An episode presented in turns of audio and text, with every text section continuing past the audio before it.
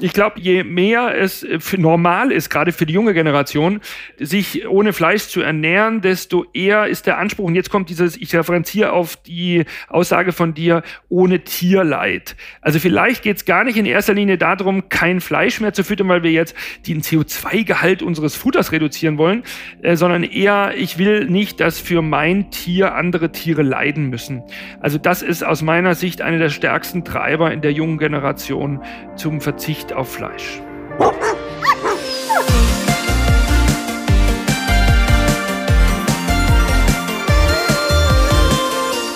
Heute bei mir im Podcast Krinologe Klaus Wagner, der nicht nur auf ein langjähriges und sehr fundiertes Wissen über Nachhaltigkeit in der Pet-Branche verfügt, sondern diese in Zukunft auch aktiv mitgestalten wird.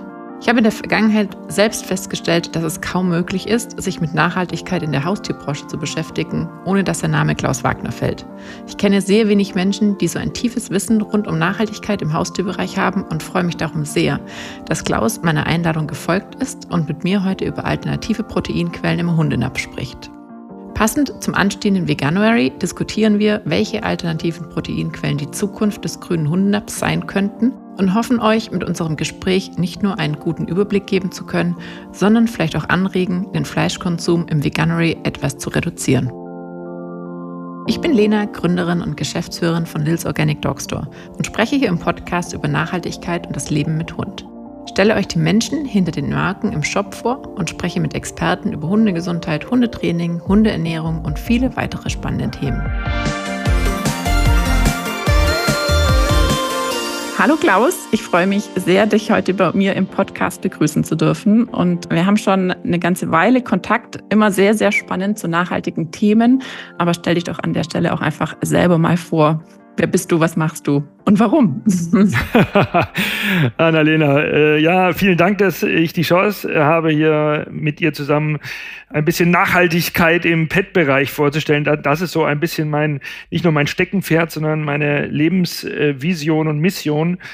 Ja, ich bin 51 Jahre jung, habe äh, sieben Kinder und bin gelernter Landwirt, studierter Tierernährer habe dann viele Jahre bis Jahrzehnte in dem Futtermittelbereich äh, bei Josera die längste Zeit als Geschäftsführer dann gearbeitet, durfte dort die Marke Green Pet Food 2012 äh, ins Leben rufen. Vegidog als erste vegetarische Hundenahrung war ich quasi der Revolutionär, äh, habe manche Shitstorm äh, er und durchleiden müssen. Muss ich kurz fragen, in welchem Jahr war das? 2012 oder 2013, 2013 war das. Okay. Und ähm, ja, das war in der Tat sehr früh. Das war auch noch nicht nur zu der Zeit, als äh, der Hund der Wolf Nummer eins war, sondern es war auch die Zeit, in der, ja, ich sag mal, Internet äh, immer größer geworden ist und deswegen auch die ganze, äh, die Kommunikation mit Kunden sich deutlich verschnellert hat und äh, sehr, sehr viele äh, Diskussionen dazu online waren. Bis 2020 war ich bei Josera dann zuletzt als Innovation Manager und äh, danach bin ich als Grinologe gestartet. Grinologe bedeutet, ich mache Marken, Menschen und Märkte grüner. Und dieses Grüner hat sich dann zweieinhalb Jahre maßgeblich auf die PET-Branche bezogen in der ich Nachhaltigkeitsberichte begleitet habe, äh, die Transformation hin zu nachhaltigeren Geschäftsmodellen, äh, Produktkonzepten, Rezepturen, äh, Werbeaussagen, Green Claims und last but not least, jetzt bin ich eingekrust in die Fair Food, ein Baby als Unternehmer. Wir sind angetreten, um wirklich nachhaltiges Nassfutter zu produzieren, den neuen Standard für die Pet-Industrie so, so spannend. Und genau da will ich auch gleich anknüpfen. Ähm, was ist denn eigentlich nachhaltiges Hundefutter? Und wir haben uns im Vorfeld unterhalten, haben gesagt, komm, wir machen mal einen Podcast zusammen. Und dann haben wir gemerkt, oh, oh, das sind so viele Themen. Wir machen mal heute wirklich einen Deep Dive in das Thema alternative Proteinquellen für den Hundenapf. Denn der, ich denke mal, normalerweise denkt man jetzt, okay, das ist dann halt vegetarisch und Gemüse. Aber da gibt es tatsächlich noch ein bisschen mehr und darüber wollen wir heute sprechen. Und wir fangen vielleicht mal mit einem Thema an, bevor du nachher auch noch ein bisschen erzählen darfst, was denn dein Unternehmen auch geplant hat. Wir fangen aber mal an mit dem, was so vielleicht dem Fleisch noch am nächsten ist. Es ist auch noch ein tierisches Protein und das sind Insekten. Was, was hältst du von, von dem Thema Insekten im Hundenapf? Ekelst dich da? Wie vielen? Das ist ja so ein Thema. Oder sagst du, nee, es ist eigentlich super? Ja, Insekten sind, sind total spannendes Thema. Ich habe mich äh, 2016 schon damit auseinandergesetzt. Das war so nach dem Vegidoc äh, die, die nächste logische Schlussfolgerung. Damals war ich noch der Meinung, äh, Fleisch wird knapp und äh, als knappes Gut immer teurer. Und, ist das heute nicht mehr so? Äh, also aktuell bin ich äh, da etwas, ich sage nicht desillusioniert, aber auf jeden Fall auf der Zeitachse deutlich realistischer. Mhm. Also äh, wir haben sicherlich weniger Schlachtungen in Deutschland, schon seit zwei Jahren minus acht, minus fünf Prozent, was grundsätzlich zuerst mal eine gute Nachricht ist, für wenn man wenn man ausblenden würde, dass wir das Fleisch, was wir brauchen, importieren als mhm. Ersatz dafür. Also von dem her 2016 äh, und 17 habe ich mich äh, intensiv um, um Insekten äh, als äh, Hundefutterprotein gekümmert, habe dann mit viel, viel Problemen es wirklich geschafft, äh, auf der Interzoo, das weiß ich noch ganz genau, die ah, damals Weltneuheit, heute lacht man drüber, Insect-Doc zu äh, präsentieren, äh, mhm. wo, wo äh, auf einer Insektenproteinquelle namens Black Soldier Fly, äh, Soldatenfliege, äh, basierend ein, ein Hundefutter äh, gebracht worden ist. Damals war das so skurril und fast schon absurd ähm, und mich ekelt es überhaupt nicht vor Insekten. Ganz im Gegenteil, ich finde, das sind echt faszinierende Tiere, die in sehr kurzer Zeit mit die Fähigkeit haben, viel Protein und Fett aufzubauen aus wir würden sagen, minderwertigen ähm, Rohstoffen, äh, echten Abfällen. Äh, und deswegen grundsätzlich meine Einstellung zu Insekten ist sehr, sehr positiv. Denn das, die Klimabilanz ist ja auch sehr, sehr positiv. Also ich, ich habe mal so ein paar Zahlen vorbereitet. Es sind über 90 Prozent weniger Fläche. Das ergibt sich aus der Größe der Tiere. Also fast 100 Prozent, 98 Prozent weniger Wasserverbrauch. Und also das ist immer gemessen an Insekten versus Rind. Ne? Was brauche ich für einen Kilo? Und 92 Prozent weniger CO2-Emissionen. Und im Vergleich zu Rindern lieben diese kleinen Krabbeltiere die Massentierhaltung, die mögen es warm und kuschelig. Von daher tatsächlich eigentlich nur Positives. Aber warum setzt sich dann eigentlich nicht durch? Hast du da eine Theorie? Gibt da mehrere Facetten ähm, im wahrsten Sinne des Wortes. Eine Facette ist, die Zahlen, die du gesagt hast, sind so richtig wir müssen nur aufpassen, dass wir da immer diese, diese Referenz eben, in dem Fall Rinder, mhm. ähm, nicht relativieren, aber auch äh, von der Größenordnung im Hundefutterbereich äh, genauer uns anschauen. Also das meiste, was wir an Protein verwenden, ist Geflügelfleisch oder beziehungsweise äh, Nebenprodukte vom Geflügel. Hoffentlich kein Geflügelfleisch in dem Sinne. Und äh, dieses Geflügelfleisch in Deutschland zumindest, aber auch in Europa wird sehr effizient produziert, in sehr großen Mengen zu sehr günstigen Preisen. Mhm. Und äh, da sieht man jetzt schon äh, mehrere Antworten quasi auf deine Frage. Erstens, ähm, der Preis im Vergleich zu Geflügelfleisch äh, oder beziehungsweise Geflügelprotein sind Insekten einfach viel teurer. Also äh, fünf, sechs, zehnfache, je nachdem, mit was man es vergleicht und wie man es vergleicht. Jetzt mal die Aminosäurenzusammensetzung und Fettsäurenzusammensetzung außen vor gelassen. Und der andere Punkt ist, dass deine Zahlen, was die äh, ökologische Wertigkeit und die Ökobilanz angeht, äh, sicherlich gegenüber Rindfleisch stimmen. Aber das würde ja bedeuten, wir würden quasi dann kein Rindfleisch mehr produzieren müssen und oder eben weniger Geflügelfleisch, was ja beides nicht der Fall ist, weil wir ja in erster Linie Nebenprodukte produzieren. Ja. Also ähm, das heißt, äh, ich bin total absolut der Meinung, Insekten haben eine riesige Zukunft, wenn wir es schaffen, gesetzlich gesehen in Europa die Fütterung mit wirklichen äh, Lebensmittelabfällen zu, also Abfällen, äh, Sachen, die weder äh, Nutztiere noch äh, Hunde direkt fressen können, wenn wir das erlauben würden. Äh. Wenn wir, und last but not least. Das, äh, das muss man, ich habe das auch als Punkt aufgeschrieben, das ist ein wichtiger Punkt, weil das eben im Moment nicht erlaubt ist. Also die Insekten sind ja bestimmte Arten als Lebensmittel in Europa zugelassen. Genau. Ähm, seit ein paar Jahren, aber es ist eben vorgesetzt, also vorgeschrieben, was die gefüttert werden dürfen und das dürfen keine Abfälle sein. Und das ist eigentlich der, genau der Punkt, wenn man sagt, hier ab in Kompost mit euch, was es eigentlich wirklich so nachhaltig machen würde, ne, wie du sagst. Ja. Aber jetzt kommen wir dann halt doch wieder und sagen, nee, wir müssen da hochwertige Lebensmittel verfüttern und dann bekommt das schon wieder ein, anderen, ein anderes Bild. Das hat was damit zu tun, dass die Insekten Nutztiere sind. Und äh, als Nutztiere dürfen sie nur mit dem gefüttert werden, was andere Nutztiere auch bekommen. Und dann ist es immer eine Nahrungskonkurrenz äh, zwischen Insekten und zum Beispiel Schweinen oder eben Hühnern oder anderen Tieren. Und das da äh, muss man äh, nüchtern betrachten, ist natürlich äh, dem Schwein oder dem äh, Geflügel den Vorzug zu geben, weil das direkt in den Nahrungskonsum des Menschen einfließt. Also ich will es jetzt gar nicht schlecht oder gut reden, ich will nur einfach nüchtern feststellen, da fehlt es noch an der richtigen Gesetzgebung für die maximale ökologischen Impact, ja. Ja. Das stimmt. Und ich habe auch nochmal, damit wir das äh, transparent aufbereiten können, nochmal auch die Geflügelzahl ähm, da. Also wenn wir jetzt mal einfach nur vom Wasserverbrauch dahergehen, da haben wir 2300 Liter ähm, für die Insekten, 34.000 Liter für Geflügel und 112 für Rind. Also Rind ist einfach so die dreifache Menge von Geflügel, so vielleicht als Richtwert. Das ist schon natürlich, wie du sagst, muss man das dann im Ganzen betrachten. Ja. Was ich denke, was einfach ein großer Punkt ist, auch warum sich Insektenfutter noch nicht durchsetzt, denn eigentlich ist es ja auch gerade für Allergiker und davon haben wir so, so viele. Ähm, Hunde, die, die Fleischproteine nicht vertragen oder bestimmte nicht. Es ist auch eine richtig hochwertige Proteinquelle, das muss man eben auch sagen. Also das ist schon von der Wertigkeit auch sehr gegeben, aber trotzdem landet es noch nicht so viel im Napf, wie es könnte. Und ich glaube, dass einfach dieser Ekelfaktor, weil wir Europäer das einfach überhaupt nicht können und gewohnt sind mit den Insekten, dass das dann schon dazu führt, dass es einfach sich nicht durchsetzt. Was meinst du? Ja, also da gibt es auch wiederum sehr differenzierte Betrachtung. Erstens äh, die Humanisation des, des Hundes und zum Teil auch der Katze die letzten zwei Jahrzehnte haben dazu geführt, dass, äh, also die Vermenschlichung, dass wir de facto im Alltag eigentlich meinen, ein Hund sei dem Menschen so ähnlich, dass er fast nur Menschennahrung äh, quasi zu sich nehmen soll. Grundsätzlich äh, falsch.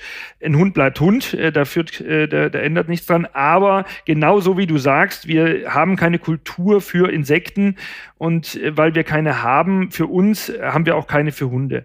Die sehr nüchterne oder rationale Betrachtung, das ist ein äh, potenziell hypoallergenes ähm, Protein. Erstens mal ist es sachlich nicht ganz richtig. Also man kann natürlich auch äh, gegen Insektenprotein äh, allergische Reaktionen zeigen oder Lebensmittelunverträglichkeiten. Ähm. Auf der anderen Seite ist es so, dass es dann doch nicht nur ähm, äh, kranke oder allergische Hunde gibt. Also das heißt, es ist schon eine sehr spitze Zielgruppe und dann braucht man, äh, müssen eben zwei Dinge, mindestens zwei Dinge zusammenkommen. Einerseits äh, die, das Angebot, also die Transparenz. Ich habe oder es gibt äh, Futter mit hypoallergenen Insektenproteinen. Ähm, auf der anderen Seite aber auch der Kunde, der sagt, ja klar, ähm, im Gegensatz zu den Klassikern Lamm und Pferd oder sowas, äh, da bevorzuge ich jetzt Insekten. Und äh, ganz offen, am Schluss ist es so, dass äh, das Herz äh, oftmals eher entscheidet als der Kopf. Der Kopf würde vielleicht und äh, die, den Zahlen entsprechend für sich für Insekten aussprechen. Aber das Herz sagt, na okay, also bevor ich meinem Hund Insekten gebe, gebe ich dem lieber äh, eben Lamm oder, oder, oder Pferdefleisch. Mhm. Ja, so ist es wahrscheinlich. Ähm, es gibt auch noch eine, so eine, so eine, da habe ich jetzt neulich das erste Mal von gehört, ich weiß, du weißt ein bisschen mehr darüber, eine andere Insektenform, also es sind Seidenraupenpuppen als Proteinquelle. Wie unterscheiden sich die denn von Insekten? Was ist das genau? Ja, also eine interessante bis total spannende äh, Story, äh, die da eine, eine, junge Marktbegleiterin äh, jetzt an den Markt gebracht hat aus Indien. Ähm, grundsätzlich eine super Idee, weil für diese Seidenraupen äh, Concors quasi ja überhaupt nicht extra wie in Deutschland oder in Europa große Produktionen gebaut werden müssen, die dann wiederum äh, mit äh, Lebensmittelreststoffen gefüttert werden. Nein, das, die sind ja schon quasi produziert, die Seidenraupen und äh, werden hauptsächlich und in erster Linie für Seiden genommen. Und diese Concors kann man dann hier in, in äh, Deutschland, Europa in Hundefutter als äh, hochwertiges Protein einsetzen. Grundsätzlich eine super Idee, aber natürlich schon, dadurch, dass es hauptsächlich und bis jetzt meines Wissens nach äh, nur aus Indien kommend, ist das halt auch sehr weit weg und äh. wirft natürlich aus der tierernährerischen Seite heraus wieder ein paar Fragen auf, die geklärt werden müssen. Verdaulichkeit und natürlich auch Faser und anderes. Und wenn das klarer ist, äh, haben die auf jeden Fall eine Zukunft in Deutschland. Mhm. Die Verdaulichkeit ist bei Insekten schon ein großes Thema. Ich weiß also, dass, dass diese, diese Würmer oder was wir da so als Insekten im Hundefutter haben, die die müssen ähm, gemahlen werden. Also die müssen püriert oder gemahlen oder gemixt werden ähm, am Stück durch diesen, durch diesen Panzer. Ich glaube, dieser Ketinpanzer ist das, die kommen genauso wieder raus, wie die oben reingegeben werden, wenn die nicht aufgearbeitet werden. Ne? Das wird bei den Seidenraubenpuppen vielleicht auch ähnlich sein. Ja, also dieser Chitin, also generell ist Chitin ein, ein, ein, sehr sinnvoller, von der Natur vorgesehener Stoff, um die äh, Insekten zu schützen und auch äh, hat er äh, manche antimikrobielle Wirkung und so. Alles äh, super. Leider hat er auch den Nachteil, dass er unverdaulich ist und in zu großen Mengen dann nachher auch zu eben den bekannten Nebenpro Nebenerscheinungen wie zum Beispiel Durchfall führt. Ja. Also man muss sehr aufpassen. Gleichzeitig ist auch so, dass er nicht so toll schmeckt. Also ist es, da wo Licht ist, ist immer auch Schatten und, und wir müssen dann eine sehr differenzierte Betrachtung durchführen. Äh, ich plädiere für eine sehr rationale Hybrid-Sicht, also dass wir einfach natürlich sagen, es ist eine sinnvolle Ergänzung von Proteinen und die muss man nicht als Dogma quasi pur äh, in, in, den, in das Tier bringen, sondern kann man sehr gut mischen mit anderen Proteinquellen, so wie man es übrigens anders auch tut. Ja, das ist auch immer im Thema Nachhaltigkeit wahrscheinlich auch im Moment der realistische und gangbarste Weg, dass wir uns Kompromisse und, und Zwischenlösungen überlegen und nicht von einem Extrem ins andere kommen. Das schaffen wir nicht. Also so realistisch muss man wahrscheinlich sein. Ja. Sprechen wir noch von dem Extrem vielleicht, das zumindest viele als extrem betrachten würden, ist das Thema ähm, vegetarisch, also komplett Fleisch- oder tierfreies Futter. Da wird jetzt in der Regel auf Hülsenfrüchte, ähm, auf dem, was so auf dem Markt ist, zurückgegriffen. Das sind Erbsen, Bohnen, Linsen. Es gibt Zahlen, die sagen, der CO2-Ausstoß für Nassfutter wird dadurch um 35 Prozent reduziert, bei Trockenfutter sogar um 70. Im Großen und Ganzen kann man sicherlich sagen, okay, das Tierleid fällt auf jeden Fall weg. Auch Erbsen, können CO2-neutral hergestellt oder wie sagt man hergestellt, gewachsen, angepflanzt werden. Genau. Was, was hältst du von rein vegetarischem Futter? Ja, also da muss man noch unterscheiden zwischen vegetarisch und vegan. Also ich bin äh, total äh, sicher, äh, dass der Hund, und das ist das, was leider, leider, leider, leider in der Presse oftmals immer noch falsch dargestellt wird, kein Wolf mehr ist. Äh, mhm. Äh, der ist über die Jahrzehntausende mit allem Möglichen in Berührung gekommen und ernährt worden, aber bestimmt nicht mit großen Mengen Fleisch. Mhm. Bin ich ganz bei dir. Sondern immer mit dem, was übrig geblieben ist. Äh, der Mensch hat das wenige Fleisch, was da war, gegessen. Die Hunde haben Knochen und vor allem Getreide äh, bekommen und äh, sicherlich auch die eine oder andere ähm, Erbse oder anderes, was eben da produziert worden ist oder beziehungsweise übrig war. Erbsen und Bohnen, wie aber auch äh, andere Kichererbsen, äh, Proteine, Kürbiskernproteine, Sonnenblumenproteine äh, sind, wenn man sie sinnvoll und richtig ergänzt miteinander, eine absolut gute Aminosäurenquelle.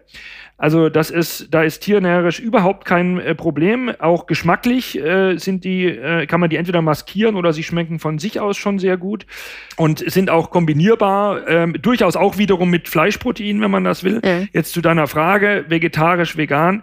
Also Hunde kann man erstens eindeutig äh, äh, vegan, vegetarisch ernähren. Äh, vegetarisch im Sinne von Ei- und Milchproteinen sind sehr hochwertige Proteinquellen, allerdings erstens mal sehr teuer und da muss man sich sich unter CO2-Gesichtspunkten fragen, ob das nicht wieder irgendwie diesem, äh, diesem CO2-Einsparung, die man eigentlich erreichen will, wieder mhm. entgegensteht. Ja, also man braucht sie auch nicht. Und es gibt inzwischen auch sehr, sehr gute, äh, und das, äh, darauf würde ich jetzt noch rauskommen wollen, sehr gute, äh, durchdachte Konzepte am Markt, äh, die auch äh, wirklich ein hochwertiges Alleinfuttermittel für adulte Tiere darstellt. Also da, äh, ich habe extra adult gesagt, weil, weil äh, Junior und äh, Papi äh, Futter. Da muss man natürlich schon sehr aufpassen, dass man dort auch bedarfsgerecht vollständig füttert. Äh. Und da ist es wahrscheinlich noch opportun, äh, auf das eine oder andere fleischhaltige Produkt zurückzugreifen oder insektenhaltige Produkte, sofern es die schon gibt. Ja, ich habe also das, das ist ein kleiner Exkurs in das Thema Welpenfutter, weil es gibt ähm, sowohl bei Insekten als auch bei vegetarisch nichts für Welpen. Ähm, wir haben da sehr viele Anfragen mhm. von Kunden, ja, ja. weil die einfach sagen, ich möchte eigentlich von vornherein hier den den äh, Pfotenabdruck reduzieren. Und ich bin da auch mit den, mit den Herstellern, mit den Marken im Gespräch. Und das ist einfach so. Und das gilt aber eigentlich auch für Fleischnahrung. Und ähm, wenn man mal darauf achtet, ist bei Welpenfutter meistens steht Ergänzungsfuttermittel dran und nicht Alleinfuttermittel, weil eigentlich der Welpe alle zwei Monate einen anderen Bedarf hat. Na, das, das ist mhm, mhm. gar nicht so einfach und, und ja, einfach sehr aufwendig. Und eigentlich müsste man gerade bei vegetarisch und Insekten müsste man dann tatsächlich einfach mehrere durchs Jahr ähm, Varianten nochmal auf den Markt bringen. Was wir so, also es gibt natürlich dieses eine, diese, die, die, die, äh, eine, das eine Team, das, das ganz stark schreit und sagt, nein, das ist Tierquälerei. Es gibt tatsächlich sogar in, in UK ein, ein Urteil, das das verbietet. Also das, will das mal so gesagt haben. Ähm, das ist jetzt, entspricht nicht meiner Meinung. Die sind nicht ganz falsch, aber die sagen im Grunde, wenn das nicht kontrolliert gemacht wird, also wenn ich da nicht weiß, was ich tue, dann ist das nicht gut und dann kann das zu einer Mangelerscheinung führen. Das würde ich absolut unterschreiben. Schade ist es natürlich aber, dass dadurch das Gesamte, weil wie du sagst, es gibt ja Anbieter, die sich da Gedanken machen, wo wir wissen, es ist alles drin und es ist ausreichend, ähm, dadurch natürlich noch negativer dargestellt werden, als es eigentlich ist. Hast du davon schon gehört? Ja, auf jeden Fall. Das äh, Urteil hat sich äh, wie ein Lauffeuer in Europa rumgesprochen. Man muss immer ein bisschen aufpassen. Äh, ist keine Zeitungsende, also das ist schon, schon wirklich passiert, wobei es äh, in UK selbst viel differenzierter gesehen wird, wie es jetzt in der Presse in Deutschland dargestellt worden äh. ist. Also ähm, es wird äh, weiterhin, also gerade in UK muss man dazu sagen, äh, gibt es äh, einige äh, sowohl vegane Marken als auch Insekten. Äh, okay, das Insekten sind jetzt wieder tierisches äh. Protein, aber äh, UK oder die in England, die Leute sind offener für manche Themen, ähm, liegt wahrscheinlich an der Kultur und äh, füttern auch durchaus. Und da könnte ich mir schon vorstellen, dass vielleicht mit den am Anfang nicht so bedarfsgerechten Rezepturen der ein oder andere Schaden passiert ist, kann schon, also ja. Schaden in dem Fall äh, am, am, Tier, an, an Hunden, Entwicklungsschäden oder sowas. Wobei man muss immer die Kirche im Dorf lassen. Also auch bei einer nicht ordnungsgemäßen fleischhaltigen äh, Fütterung von jungen äh, Tieren äh, gibt es durchaus Haltungsschäden. Äh, es gibt auch Probleme dauerhaft, gerade bei, bei, bei ähm, äh, zu wenig, zu viel Protein oder Calcium, äh, Phosphor. Also von dem her äh, sehr differenziert. Ich bin überzeugt davon, äh, dass das äh, sich in einigen Monaten, vielleicht Jahren äh, auch in Luft auflöst. Ähm, die, und, und wir dann zu einer ganz entspannten Sicht auf die Fütterung ohne Fleisch kommen werden. Ja, wahrscheinlich auch, weil es ja auch einfach im Lebensmittelhandel, also in unseren eigenen Kühlschränken, ähm, da einen starken Wandel gibt. Was ich übrigens, weil du gerade sagst, kommt auch bei der Fleischhaltung ähm, immer zu viel Fütterungen und Mangelernährungen. Ich würde mal ganz reiserisch behaupten, dass wahrscheinlich 80 Prozent aller Menschen auch an der Mangelernährung leiden. Also wenn wir uns die Krankheitsbilder so angucken, wie wir so drauf sind, also das ist immer Wahnsinn, wie jede nach, dritte Nachkommastelle beim Hund dann auf die Goldwaage gelegt ja. wird, wenn wir selber gedankenlos uns einen Leberkäswecken reinziehen oder irgendwelches ja. anderes Fastfood. Ich hatte dann neulich mal mit jemand drüber gesprochen, ähm, da ging es dann auch um Hund und Welpe und dann habe ich gesagt, also mal ganz ehrlich, ich habe bei meinem Kind, ähm, bei meinem Baby habe ich auch noch nie die dritte Nachkommastelle betrachtet, sondern man füttert, mhm. man füttert auch irgendwie nach gutem Gewissen, was so auf den Kopf, äh, auf den, auf den Kopf, auf den Tisch kommt. Also es ist natürlich schon auch ich denke aus der, also ist meine Meinung noch natürlich schon auch so ein bisschen aus der Industrie eine gemachte Panik, fütter bloß das Fertigfutter, fütter bloß das, sonst geht alles schief, oder? Absolut. Also das ist ähm, auf der einen Seite von, von BARF äh, kommend, weil bei BARF äh, ja fast schon gebetsmühlenartig äh, wiederholt wird, was auch alles richtig ist, mhm. äh, dass zu einer bedarfsgerechten, vollumfänglichen Fütterung eben die Ergänzung von Spurenelementen und Vitaminen gehört. Das stimmt auch sachlich äh, und deswegen gibt's ja die Unterscheidung in Ergänzungsfutter und Alleinfuttermittel. Und man muss immer dazu sagen, dass die Ansprüche an Alleinfuttermittel deshalb so hoch sind, weil ja de facto über die gesamte Lebensphase des äh, Hundes hinweg, also von der äh, Geburt quasi, beziehungsweise von äh, realistischerweise acht oder neun Wochen oder wann halt äh, dann angefangen wird, mit, mit welchem Futter auch immer, bis zum äh, Senior und dann eben Greisenalter, das eben komplett durch ähm, nur ein einziges, nicht, also nicht immer dasselbe, aber nur ein Futter gefüttert werden äh, können soll. Ähm, das ist ein Anspruch, der so natürlich beim Menschen, Kind und so weiter nicht da ist. Nichtsdestotrotz ähm, die kompensatorische Fähigkeit, also eines Hundes, nämlich äh, vorübergehende Fehlernährung auszugleichen, ist genauso wie beim Mensch sehr, sehr gut ausgeprägt. Äh. Und deswegen mache ich mir ehrlich gesagt da äh, äh nicht so viele Gedanken. Ähm, wir, wir, wir haben äh, manche, ich gebe mal ein Beispiel, äh, Proteinüberversorgung bei viel zu viel Fleischgehalt im, im, im, in Futtern mit über 30, 40, 50 Prozent Fleisch. Das ist viel zu viel, das braucht kein Hund. Und interessanterweise ist es so, dass die Hunde darunter nicht äh, massiv leiden, ähm, zumindest nicht sofort, langfristig. Mhm, aber im Alter, nicht. ja. Im Alter, genau. Ja, genau. Ja. Leber, Niere. Ähm, genau. Ja. ja, wo du gerade sagst, man, man soll nur ein Futter ähm, füttern. Das ist ja auch so ein Thema, da bin ich gar nicht ein Fan von, muss ich ehrlich sagen. Und bei uns bekommt Lilly echt also von, was irgendwie Suppenreste anfallen, über ehrlicherweise bei uns natürlich jetzt aus der Situation geschaltet, auch hier die verbeulten Dosen. Also das ist querbeet, Insekten, vegetarisch. Im Moment tatsächlich sehr wenig Fleisch, weil es es nicht mehr so gut verträgt. Mhm. Aber auch das ist ja dann so ein Thema, wo man sich durchaus ein bisschen entspannen kann. Was natürlich immer ja. schwierig ist, wenn der Hund acht Jahre lang nur eine Sorte bekommen hat und ich fange dann an, irgendwie dem was anderes zu geben, da reagiert der natürlich drauf. Also es wäre ja nicht normal, wenn nicht. Hm. Aber wenn ich bei einem jungen Hund anfange, gemischt zu füttern und dann, das ist ja auch wieder, wo wir sagen, Kompromiss. Es muss ja nicht immer 100% Fleisch sein oder 100% vegetarisch, sondern ich könnte auch sagen, Mensch, einmal die Woche gibt es eine Dose Insekten, ähm, zweimal die Woche eine Dose vegetarisch und den Rest habe ich ein, ein Futter mit einem Fleischanteil, der vielleicht nicht so hoch ist. Habe ich ja schon ganz, ganz viel gewonnen. Ja, ähm, ja und nein. Also äh, auf der einen Seite bin ich ein totaler, also praktisch denkender Mensch, ja. Mhm. Ähm, und das, was du schilderst und wie du schilderst, äh, ist logisch. Und ehrlich gesagt, wenn der Hund damit klarkommt, ist alles gut. Und äh, ich glaube, dass woran würde man denn erkennen, dass es nicht so optimal ist? Also ist es so, dass wie beim Menschen auch sich die, ich wollte gerade sagen Flora und Fauna, also de facto die Enzymausstattung der äh, Verdauung anpasst an das, was gegessen wird. Also das heißt, dass äh, eben wenn jetzt jetzt äh, äh, dauernd vegane Nahrung zu sich genommen wird, äh, hat der Hund ein bisschen andere Verdauung, als wenn er sehr viel Fleisch zu sich nehmen würde. Ähm, und wenn man das zu viel und zu rasant ändert, inklusive der Gesamtverdaulichkeit der, der Ration, auch äh, die absolute Höhe des Fettgehaltes zum Beispiel spielt eine Rolle, dann kann es schon zu Verdauungsstörungen kommen, weil der Hund nicht, sich nicht schnell genug ähm, an, anpassen kann. Das muss jetzt nicht immer krankheitsbedingt sein oder so, einfach nur aufpassen, ich finde es grundsätzlich, und damit schließe ich, absolut richtig. Äh, ehrlich gesagt, das ist ja eine, eine menschliche Sicht. Ich habe ja auch viele Kinder, den äh, Welpen äh, so viele Proteinquellen wie möglich äh, zu kredenzen, um sie daran zu gewöhnen und auch klar zu machen, dass das alles äh, auch okay ist. Also äh, bedeutet, das Tier reagiert ja auch darauf.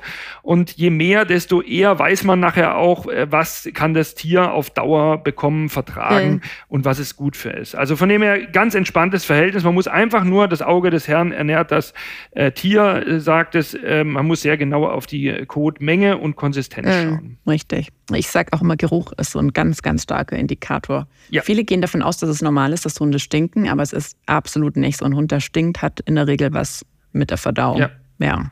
Oder mit den Zähnen. Oder beides. Oder beides, ja. genau spannend. Vielleicht noch zum Thema vegetarisch. Denkst du, es könnte, ist eine Proteinquelle, die sich durchsetzt, dass wir in fünf Jahren, in zehn Jahren alle nur noch rein vegetarisch füttern? Also alle nicht durchsetzen in Form, äh, wir kommen aus der Nische raus, in einen gewissen Massenmarkt, ja, potenziell ja. Ich glaube sogar, dass es eher akzeptiert wird als Insekten, äh, als Proteinquelle. Mhm. Ähm, wir haben in, in menschlichen Bereich äh, eine, eine breite Palette an Produkten inzwischen für den, äh, ohne Fleisch für den Menschen. Und ähm, ich glaube, je, je mehr es normal ist, gerade für die junge Generation, sich ohne Fleisch zu ernähren, desto eher ist der Anspruch, und jetzt kommt dieses, ich referenziere auf die Aussage von dir, ohne Tierleid. Also vielleicht geht es gar nicht in erster Linie darum, kein Fleisch mehr zu füttern, weil wir jetzt den CO2-Gehalt unseres Futters reduzieren wollen, äh, sondern eher, ich will nicht, dass für mein Tier andere Tiere leiden müssen. Also das ist aus meiner Sicht einer der stärksten Treiber in der jungen Generation äh, zum Verzicht auf Fleisch? Ja, es gibt sicherlich ähm, ganz unterschiedliche ähm, Motivationen für das Thema. Wenn wir jetzt schon bei vegetarisch sind, ähm, und das ist jetzt ein Thema, mit dem du dich im Moment sehr, sehr tief beschäftigst, ähm, und das, da gibt es meines Wissens im Moment noch gar kein Angebot auf dem Markt, aber das sind Pilze als Proteinquelle. Möchtest du uns darüber ein bisschen mehr erzählen? Total spannend. Ähm, also äh, ihr kennt bestimmt oder die Zuhörer haben bestimmt schon von Precision Fermentation gehört. Darum geht's jetzt in erster Linie noch nicht, aber das wird langfristig gesehen unsere Ernährung, vor allem die Proteinversorgung, äh, hat das Zeug dazu, das zu revolutionieren. Also das heißt, wir Pilzprotein ist ein hochwertiges Protein, was sehr sehr nachhaltig äh, hergestellt werden kann. Jetzt in erster Linie, was äh, womit ich mich sehr intensiv beschäftige, sind die wirklichen Pilze, wie wir wir sie kennen. Also das heißt, äh, die, die, sowohl der Pilzkörper, also der Fruchtkörper, als auch das Myzel, also das, was ähm, in Anführungsstrichen ähm, unter äh, der Erde wächst, beides ist möglich zu verwenden. Und es gibt da, wie du schon richtig gesagt hast, noch keine äh, Angebote. Aber daran arbeite ich ganz intensiv, weil, ähm, wie du bestimmt siehst, wenn du ganz normal einkaufst im Lebensmittelhandel, ist das Angebot an Speisepilzen deutlich erweitert worden. Früher gab es in Anführungsstrichen nur weiße Champignons, die waren dann noch in der Dose oder im Glas. Heute gibt es die frisch und dann gibt es noch braune, dann gibt es noch Bio und es gibt sowas Leckeres wie Kräuterseitlinge und viele andere. Und diese Pilze, davon gibt es auch immer eine B- und eine C-Qualität, also äh, die einwandfrei sind, aber eben nicht nicht verkäuflich im, äh, als Handelsklasse. Und darum geht es. Und das ist ja jetzt also vor allem spannend, weil wenn wir auf die Themen rein vegetarisch oder Insekten, das sind jetzt so Ernährungsformen, wo halt auch nicht jeder Mensch mit klarkommt. Und wenn ich selber nicht im, auf dem Teller habe, tue ich mir meistens, haben wir gelernt, ne? tue ich mir so ein bisschen schwer. Pilze ist ja aber was, das schmeckt mir, das esse ich schon. Und das macht jetzt ja irgendwie total Sinn, das dann vielleicht auch meinem Hund zu geben. Da ist kein Ekelfaktor dran. Wir wissen, es schmeckt gut. Also ist eine gute Voraussetzung tatsächlich, dass das funktionieren könnte, dass das unser Rising Star ist im, im alternativen Proteinquellenmarkt, oder? also ich, ich, ich, also das eine ist immer der, der, der Glaube und die Hoffnung und äh, beides, ich bin ein sehr optimistischer Mensch, äh, beides ist eindeutig gegeben bei Pilzen, genauso wie du sagst.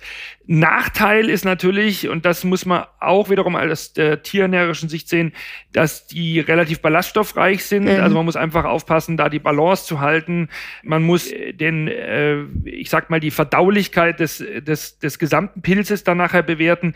Was super, super wichtig und auch äh, im wahrsten Sinne des Wortes super lecker ist, ist der Umami-Geschmack im wahrsten Sinne des Wortes äh, Pilze ähm, haben. Und ich weiß nicht, wer von äh, den Zuhörern schon mal äh, so einen richtig leckeren Fleischersatz aus Pilzen gegessen hat. Die schmeckt wirklich gut. Und äh, in, in dem Fall ist es, ähm, also gerade so ein Seitling-Burger zum Beispiel oder so, ja. Ähm, und wer und, und, und die Hunde haben da eine sehr, sehr hohe Affinität dafür, von dem her äh, alleine schon, wenn es um den Geschmack geht und um die Ver, äh, Verbesserung äh, der Akzeptanz, äh, haben Pilze eine richtig gute Zukunft. Und die sind ja jetzt, also wenn man sich überlegt, Pilze, man muss ein bisschen warm, ein bisschen feucht und dann sprießen die aus dem Boden, haben wahrscheinlich im Vergleich, wie ist das, weiß das im Vergleich zu Hülsenfrüchten, aber die sind CO2-technisch, sind die gut, oder? Die sind, die sind sehr gut. Also äh, Pilze sind äh, in, einer, in einer kommerziellen Produktion, genauso wie du sagst, also die, die kann man in, in, nicht in jedem Keller ziehen, aber äh, die werden in dunklen, äh, feuchten Räumen gezogen, lassen sich wunderbar äh, standardisieren, automatisieren bis zum gewissen Grad, bis zur Ernte. Die Ernte äh, läuft oftmals noch per Hand ab. Und der, man muss eigentlich dazu sagen, dass man ja keine Proteine, also Pilzprotein zieht, sondern man zieht die ganzen Pilze. Und äh, aber es ist ja ähnlich wie bei, bei Erbsen und, und Bohnen auch, die muss man ja auch noch aufbereiten. Ja. Also äh, da, äh, bis es dann wirklich so weit ist, dass wir Pilzprotein äh, isoliert betrachtet ähm, ins Futter reinschmeißen, wird es noch ein bisschen dauern. Aber da hilft ja auch dieses am Anfang genannte Precision Fermentation. Da bin ich ganz sicher, dass geben wir dieser Technologie ein bisschen Zeit und dann wird die äh, Akzeptanz der Lösung, sagt man so schön, äh, das ist ja die halbe Miete, ähm, die wird äh, deutlich bin ich ganz sicher, deutlich schneller und höher sein als bei Insekten. Okay. Und ähm, die, die Kombination, ähm, wenn du sagst, wir können noch die noch nicht rein, rein also rein das, das Protein aus dem Pilz dazugeben, reicht das dann für ein Futter oder, oder muss ich dann da noch mischen?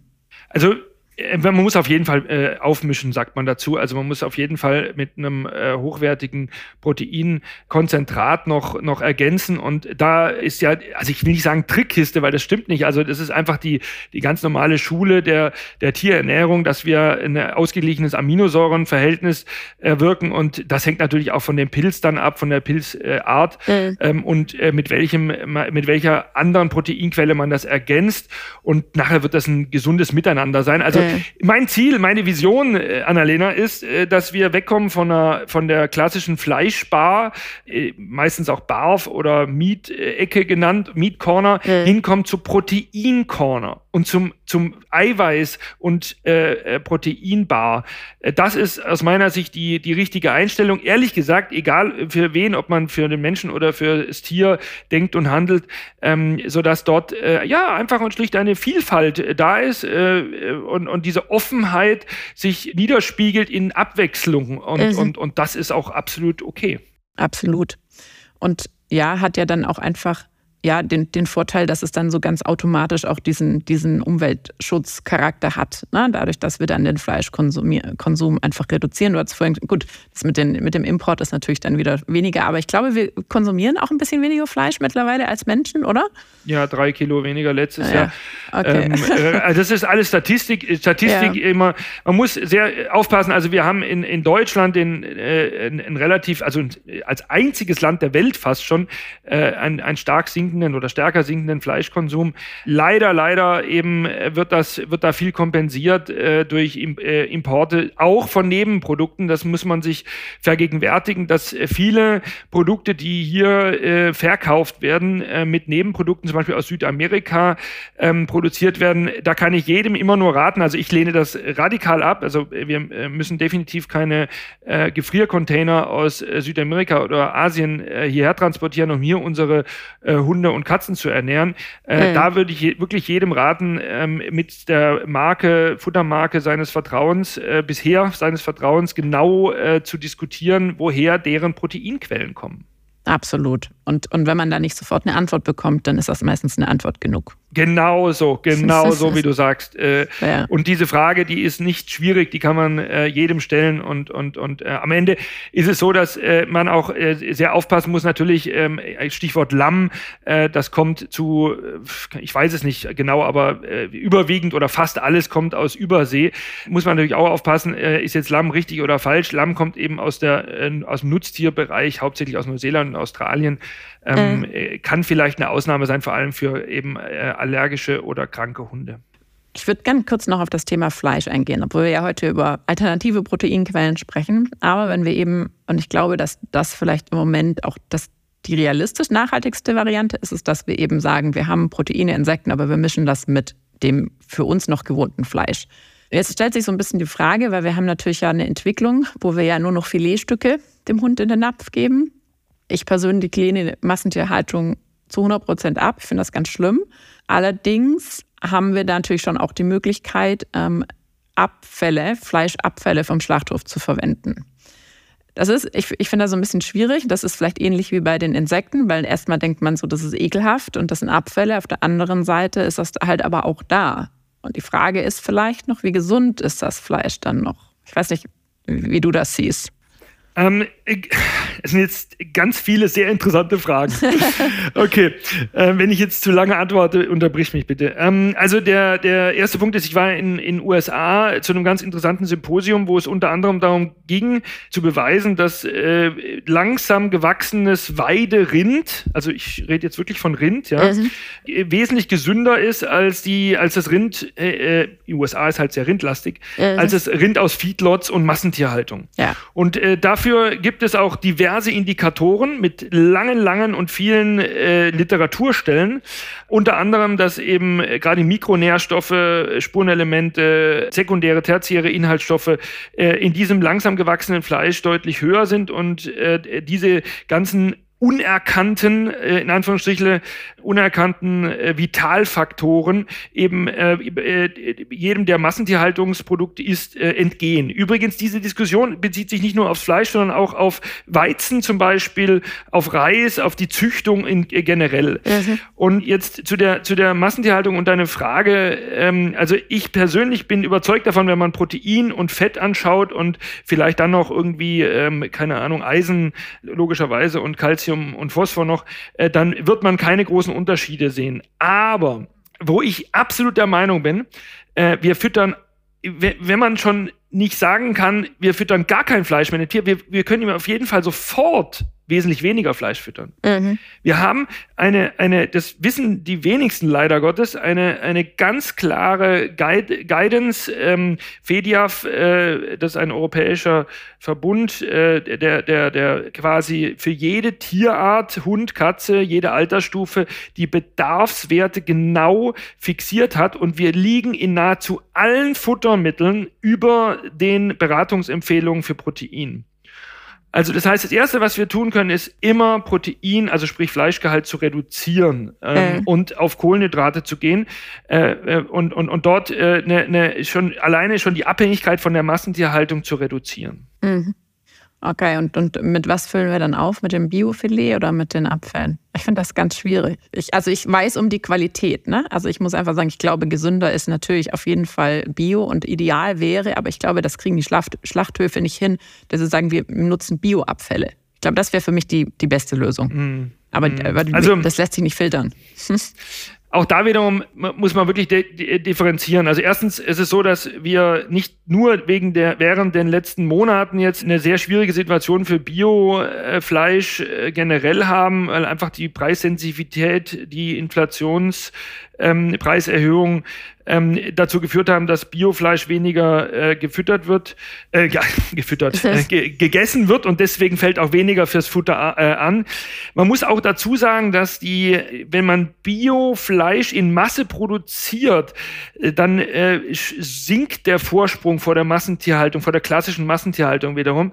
Also äh, da muss man echt wirklich aufpassen, dass man das Kind nicht mit dem Bade oder der Teufel mit dem Belzebut ausschüttet. Ähm, also lange Rede, kurzer Sinn. Äh, ich glaube, dass wir tierische Nebenprodukte, solange wir sie haben, egal von welchem Tier, unbedingt nutzen müssen, bevor wir sie äh, vernichten. Was auch immer ja. vernichten bedeutet. Also wir, und die Verwendung in, in eine hochwertige Tiernahrung ist immer sinnvoll.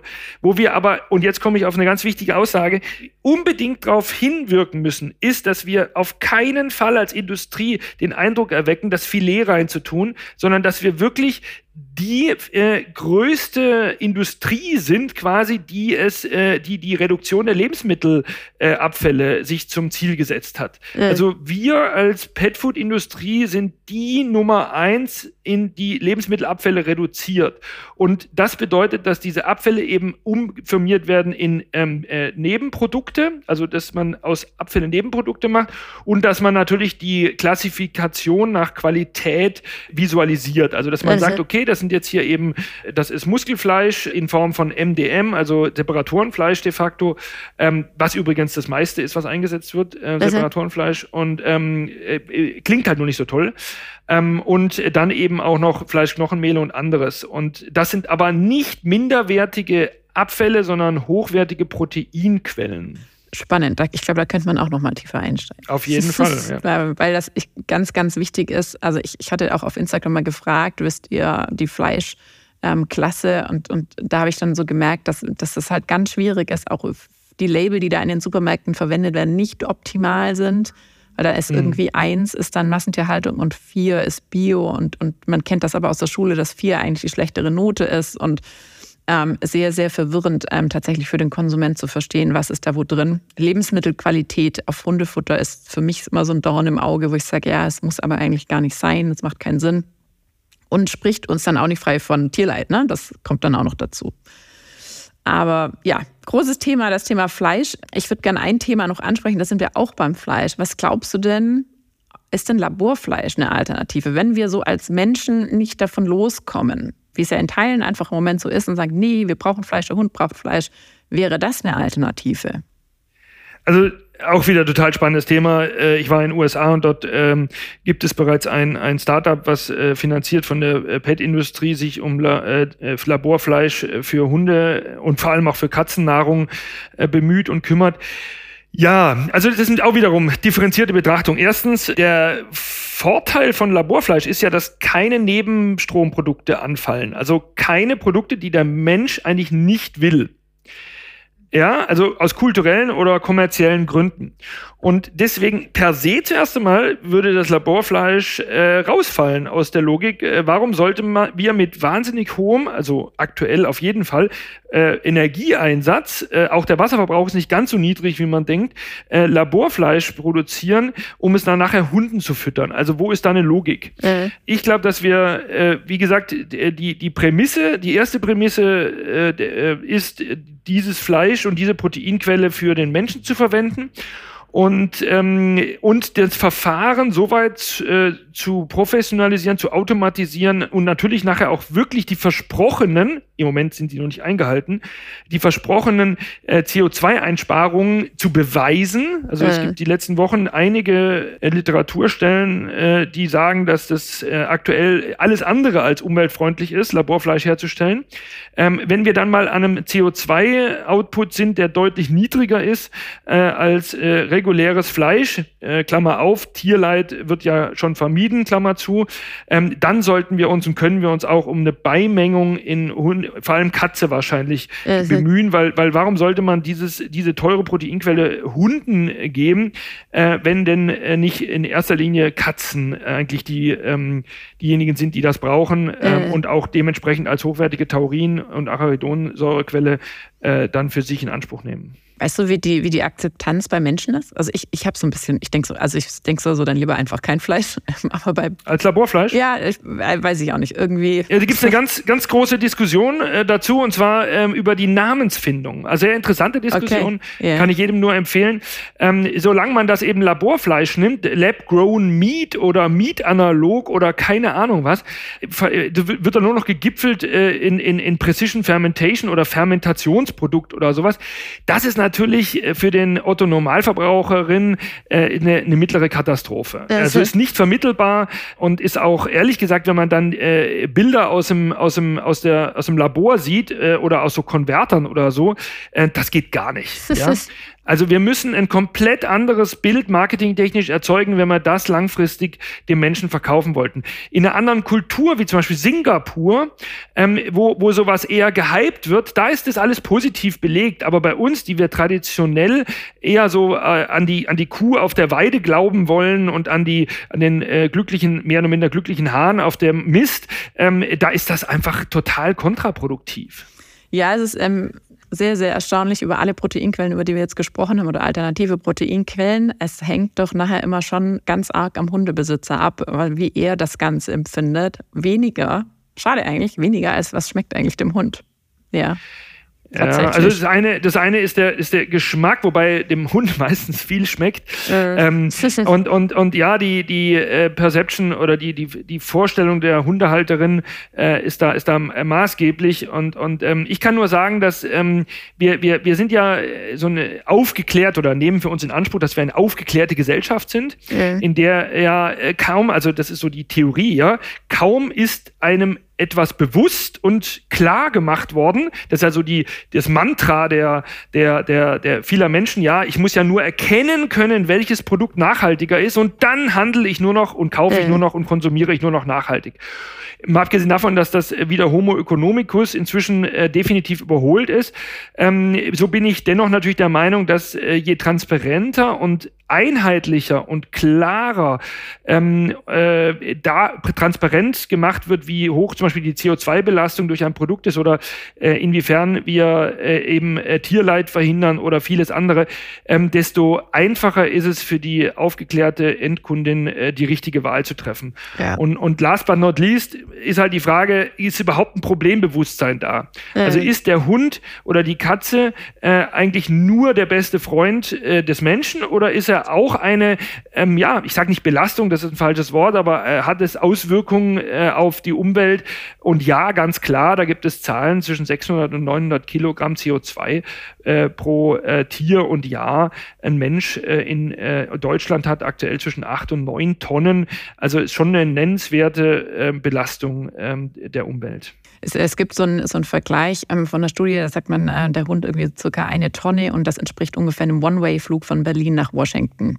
Ja, stimmt. Wenn man sich das so ja. ja. also es ist so einfach um das immer, finde ich, weil diese CO2-Werte mit denen, wer kann damit eigentlich was anfangen? Ist nicht greifbar. Dann ist das natürlich schon nicht wenig. Auf der anderen Seite hat man, setzt man sich dann doch irgendwie so oft noch in Flieger, dass man denkt, ist das tatsächlich so ein Impact? Ja. ja Aber wir hatten es schon gesagt, es gibt unterschiedliche Herangehensweisen an das Thema und ich glaube, es gibt ganz unterschiedliche Motivationen. Und wie du sagst, Tierleid ist sicherlich mit ein großer und darf auch ein großer Motivator sein, zu sagen, ich gucke auf pflanzliche Alternativen. Ähm, absolut, weil was wir vor allem in Deutschland äh, mit unseren Tieren machen, ist einfach, kann man nur sagen, ist ekelhaft. Ne?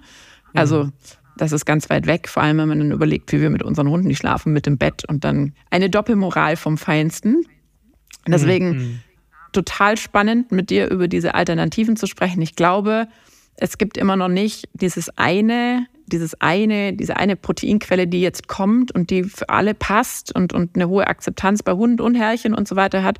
Ähm, aber was wir heute, glaube ich, lernen durften, ist, dass wir auf jeden Fall reduzieren können. Und das hm. ganz, ganz stark. Und ob man da jetzt irgendwie einmal die Woche ein Veggie Day einlegt ähm, oder, und das finde ich ja auch sehr spannend, einfach mal nur die Leckerlis umstellt. Dann lassen hm. wir halt den Napf mal noch so, wie er ist für einen Moment, aber die Menge an Leckerlis, die wir verfüttern, da gibt es so tolle vegetarische ähm, Leckerlis, wo die Akzeptanz bei Hunden sehr, sehr hoch ist, hat auch schon wieder einen Impact. Absolut richtig. Also ich glaube, erstmal fängt äh, die längste äh, Wanderung und äh, die längste Reise mit dem ersten Schritt an. Ja. Und dieser erste Schritt, der muss nicht riesengroß sein. Das ist genauso wie du sagst, der Griff zum Leckerli, äh, zur alternativen Leckerlis. Finde ich klasse. Äh, kann mit Insekten sein. Übrigens gibt es noch andere Proteinquellen, Algenproteine, äh, Bakterienproteine. Also langfristig gesehen ist da noch vieles in Anführungsstrichen in der Pipeline. Ich glaube, dass die, dass wir uns im Gegensatz zu dem, wie wir uns die letzten Jahrzehnte mit Ernährung beschäftigt haben, nämlich sehr wenig. Auch unsere Kinder in der Schule kriegen relativ wenig mit. Ähm, und äh, woher soll es dann in Anführungsstrichen die Erwachsenen äh, wissen, wenn es die Kinder noch nicht mal äh, gelehrt bekommen, äh, dass wir eben eine Vielfalt an Proteinquellen haben. Und diese Vielfalt, äh, sie, die, die ist auch nachher das, was die Natur uns bietet. Also ähm, ich, ich erinnere mich nur, äh, als ich groß geworden bin, in Anführungsstrichen in den 70er, 80er Jahren, oh mein Gott, bin ich alt, ähm, äh, da da äh, gab es nur die Holland-Tomate, die nach Wasser und nichts geschmeckt hat. Und heute hat man sich auf, ich glaube, über 200 Tomatensorten wieder ähm, äh, äh, ich sag mal ja, den Horizont erweitert und, äh. und schmeckt auch total lecker. Und vielleicht ist es einfach so eine, so eine Retro-Bewegung, äh, die, die, die sich wieder zurück zu den Wurzeln äh, damit beschäftigt, ähm, äh. welche äh, Vielfalt wir äh, in, in Sachen Protein auch in Europa haben und, den, und das den Tieren auch wieder angedeihen lassen. Mhm. Ein spannendes Thema, was du, was du gerade noch sagst, unsere Kinder lernen das nicht in der Schule. Ähm, ich sehe das aber auch, dass teilweise Nachhaltigkeitsthemen, also gar nicht nur Ernährung in der Schule angesprochen werden und dann ist aber da, glaube ich, viel mehr das Problem, dass die Kinder nach Hause kommen und hier sitzt im Moment eine Generation, die mit Fleisch und Plastikverpackung groß geworden ist, gar nicht wissen, wie das anders geht. Und dann machen wir das zu Hause in Anführungsstrichen wieder falsch vor. Und natürlich glauben die Kinder den Eltern mehr als jedem Lehrer. Und dann ist das verwirrend. Das ist wahrscheinlich einfach nur verwirrend. Und am Ende macht man das nach, was die Eltern vormachen. Deswegen brauchen wir vielleicht einfach noch eine Generation dazwischen, um da wirklich ein bisschen Bewegung reinzubekommen. Ja, ja, also äh, interessant, das ist auch, äh, also Verhaltensänderungen muss ich niemandem erklären, es sind, sind eine äußerst schwierige äh, Geschichte, zumal es ja auch keinen Zwang von außen gibt. Also mal abgesehen davon, dass wir auf Zwang meistens äh, sowieso äh, nicht reagieren oder nicht wollen, aber äh, der Knackpunkt ist, ähm, welche besseren Lösungen haben wir und warum sind diese Lösungen besser? Bei ähm, dem Menschen ist es äh, durch der Verzicht auf rotes Fleisch mit den äh, dadurch äh, gewonnenen Gesundheitsbenefits, ja. Ich glaube, das ist inzwischen fast schon Allgemeinwissen mhm. und ein Stück weit auch äh, geübte Praxis. Ähm, beim, beim Tier äh, ist es noch nicht so, wie du richtig schon sagst, also dass äh, einfach und schlicht langfristig äh, Schäden durch äh, viel zu hohen äh, Protein Konsum entstehen können oder ein verkürztes Leben, das muss erstmal wirklich auch oft genug gesagt werden. Und. Äh, dann ähm, ist es so, dass eben es immer, immer hilft, wenn vor allem Mädchen äh, im, im, im, an, am, am, Mittagstisch sagen, sie essen kein Fleisch mehr. Ja? ja. Und das ist grundsätzlich eine, eine, eine äh, super erzieherische Aussage, weil die Eltern darauf schon reagieren. Also ja, das stimmt, vielleicht sind sie auf Plastikverpackungen gepolt, die Eltern, aber ähm, das mit, dem, mit der Ernährung der, der Kinder, das ist äh, elementar für, die, äh, für diejenigen, die in der Küche stehen. Ja, ja, das stimmt. Schön. Ähm, Klaus, ich gucke mit Blick auf die Uhr. Wir sind äh, am Ende unseres Podcasts angekommen. Wir haben im Vorfeld schon gesprochen, wir haben noch ganz, ganz viele Themen. ähm, die sicherlich für unsere Hörerinnen spannend sind. Ja, ich glaube, ja, abschließend lässt sich sagen, alternative Proteinquellen, es geht einfach im Moment um Reduzieren, auch vielleicht mal ausprobieren, was schmeckt dem Hund überhaupt. Der, der Podcast erscheint pünktlich zum anstehenden Veganuary. Das heißt, es geht äh, im Januar mhm. Um das Thema vegane Ernährung, wo einfach nochmal ein bisschen mehr ein Fokus drauf, ja, draufgelegt wird. Und ähm, egal ob für Hund oder, oder Mensch, ähm, vielleicht ist das ein guter Monat, um einfach Dinge mal auszuprobieren. Und wenn es eine Tüte Snacks sind, anstatt fleischhaltig vegetarisch. Vielen, vielen Dank, Klaus, ähm, dass du dir heute die Zeit genommen hast, mit mir zu sprechen. Gern geschehen. So, so spannend. Du hast ein äh, wahnsinnig großes Wissen dazu. Deswegen ähm, ist es wirklich interessant. Ich hoffe auch für unsere Hörerinnen. Ähm, und ähm, ich wünsche dir noch einen ganz wundervollen Tag und wir hören uns ganz bald wieder. Vielen Dank. Es hat mich sehr gefreut. Wenn du jetzt Lust hast, den Pfotenabdruck deines Hundes im anstehenden Veganuary etwas zu reduzieren, findest du auf www.lils.store eine große Auswahl an Hundefutter mit alternativen Proteinquellen. Wenn du unseren Veganuary Deal des Monats und andere spannende Angebote nicht verpassen möchtest, melde dich am besten direkt zum Newsletter an.